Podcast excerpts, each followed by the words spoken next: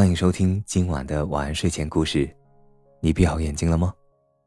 今晚的故事是黑熊换鸡蛋。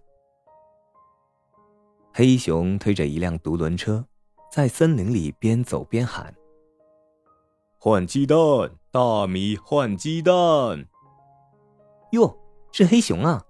听见喊声，狐狸大娘从路边的木房子里钻出来，她拦住了独轮车，解开车上的米袋子。看了看，说：“好米呀，怎么换？”这袋子米要换一筐鸡蛋。黑熊瓮声瓮气的回答：“好吧，你等着，我去取蛋来。”狐狸大嫂说罢，又钻进了木房子。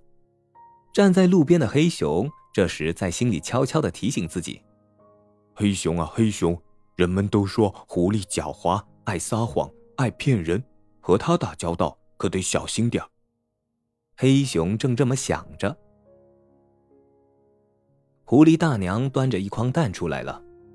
黑熊一看，咦，这蛋怎么有大有小？大的比香瓜还大，小的比核桃还小。没等黑熊开口，狐狸大娘就说：“这大蛋嘛是大鸡下的，小蛋嘛是小鸡下的，没啥奇怪的。”嗯，是没啥奇怪。黑熊挺不好意思的。不过，不过什么？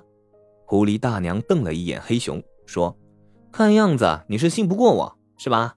你仔细看看，大娘我像骗子吗？”黑熊仔细一看，可不，狐狸大娘系着白围裙，穿着红花袄，脸上笑眯眯的，一点儿也不像骗子。好吧，换吧。黑熊把一袋大米扛进了木房子，又把一筐鸡蛋装上了独轮车。回到家里，黑熊把蛋放在热炕上，他想孵一群小鸡，办个养鸡场。奇怪的事情发生了，第一天，从蛋壳里钻出了三十只小乌龟，小乌龟离开黑熊家，顺着溪水游走了。第二天，从蛋壳里钻出了六十条小青蛇，小青蛇哧溜哧溜地爬上山坡，钻进草丛不见了。